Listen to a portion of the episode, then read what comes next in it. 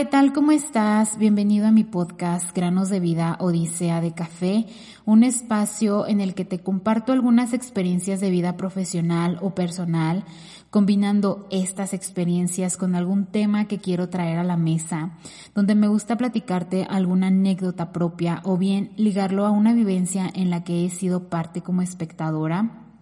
Y bueno, antes que nada, pues quiero agradecerte por... Eh, darme la oportunidad de ser tu compañía en este momento a través de esta plataforma digital. Y agradezco también que si eres de los que ha estado escuchando mi podcast desde el primer episodio, muchísimas gracias, de verdad que yo lo valoro mucho, el que me estés dando eh, este apoyo a este proyecto. Y si eres nuevo aquí y apenas estás descubriendo este espacio, no te preocupes, me presento, mi nombre es Elizabeth Mendoza, mucho gusto. Y bueno, el día de hoy, más que traer un tema a la mesa, traigo un relato que va a ir acompañado de una reflexión al final. Y es que para mí, el cómo he mantenido o el cómo he iniciado con esta paz mental o salud mental, que en realidad yo le prefiero llamar paz mental, porque pues con ella eh, he podido llevar a cabo muchas actividades, eh, he podido mantener mi sueño, mi descanso, eh, el poder ejecutar actividades con la conciencia tranquila, etcétera. Entonces, eh, el cómo he, he, podido mantener este, esta estabilidad emocional para poder salir adelante tanto en la parte profesional como en la parte personal. Y es que cuando inicié a laborar tuve un desbalance emocional por una ruptura amorosa, donde quedó una enorme grieta, o más bien donde se generó, se creó una enorme grieta que estuvo llena de sentimientos dolorosos como soledad, impaciencia, enorme, una enorme tristeza y decepción.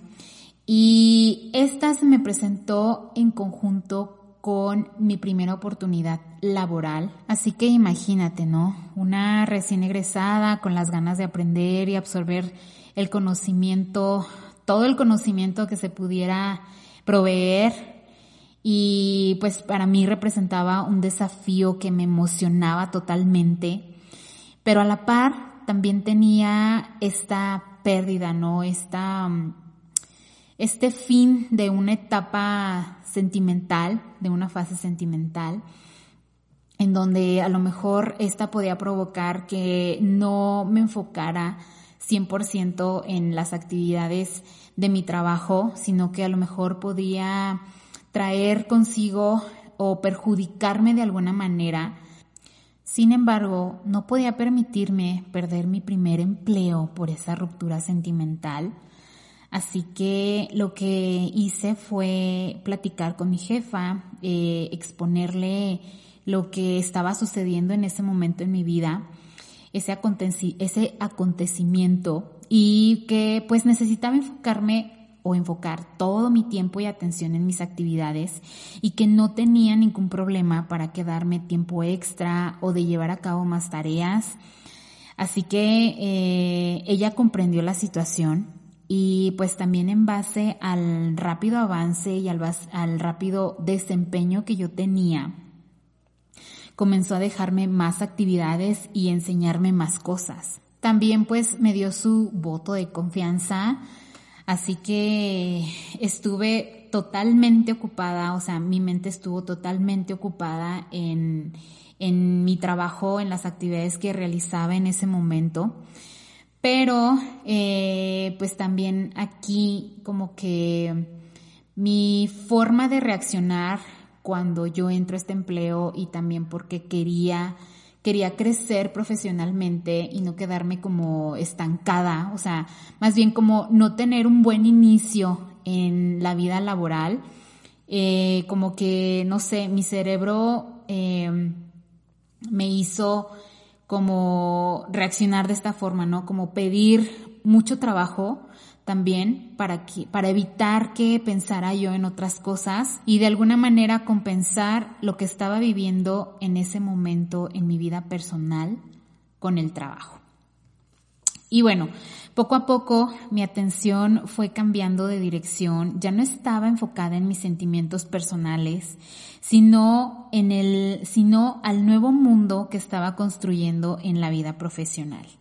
Aquí aprendí a separar totalmente mi vida personal de la vida laboral, dándole el 100% de mi atención al sitio donde me encontraba.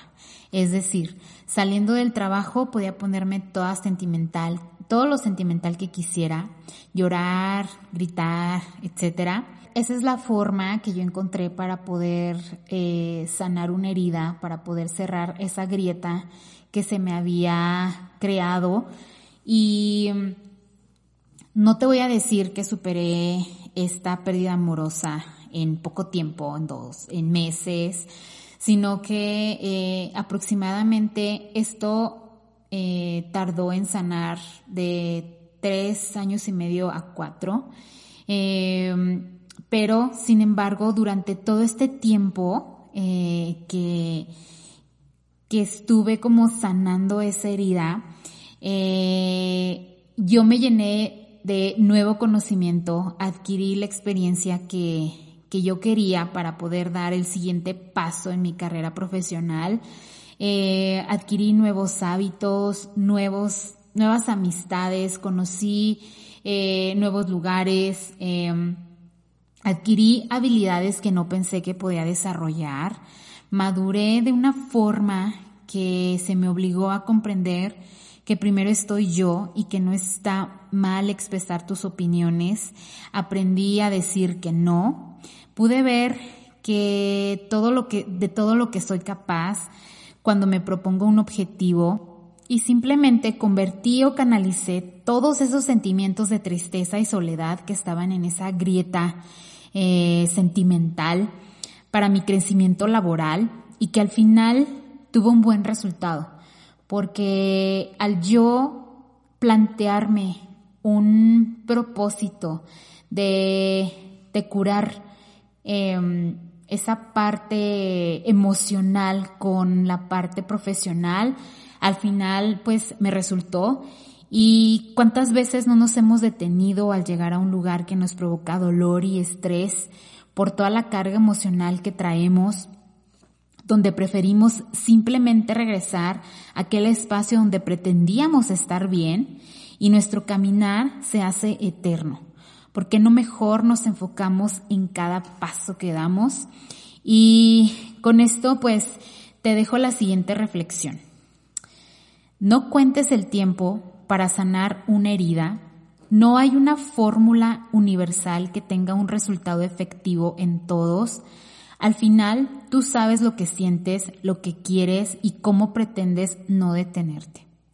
Esa herida va a ser sanada con todo lo bueno que te lleves y que te haya dejado una lección aprendida. Recuerda que tu paz mental, como yo le digo, es uno de los principales ingredientes para lograr tus objetivos. Traer cargas emocionales a casa o al trabajo puede afectar o beneficiar según la dirección que tú les des.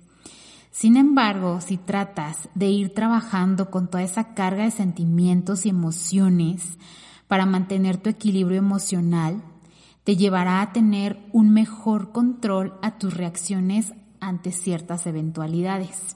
Y bueno, hasta aquí dejo el episodio. Espero que lo hayas disfrutado y que te quedes con lo positivo de este relato.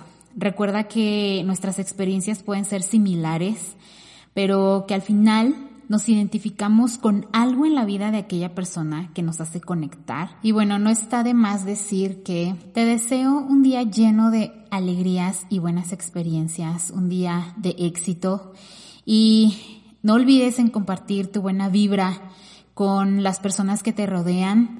Nos escuchamos la próxima semana. Hasta pronto. Bye.